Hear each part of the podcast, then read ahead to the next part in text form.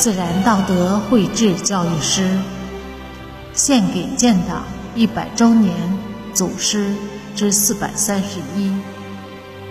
百年聚光。作者：山林子。蔡慧文。蔡慧文，时任赣南省军区司令员。一九三六年初。蔡慧文在率部转战途中，与国民党军遭遇，陷入重围。突围时，身中数弹，伤重被俘。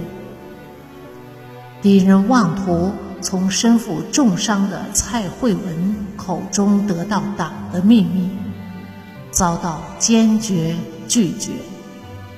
敌人残忍的。割断他的喉管，将他杀害。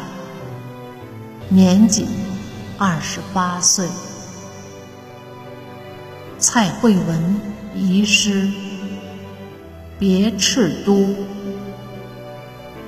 连天烽火号声隆。惜别赤都情意浓，突破重围千万叠。挥戈直指上山中。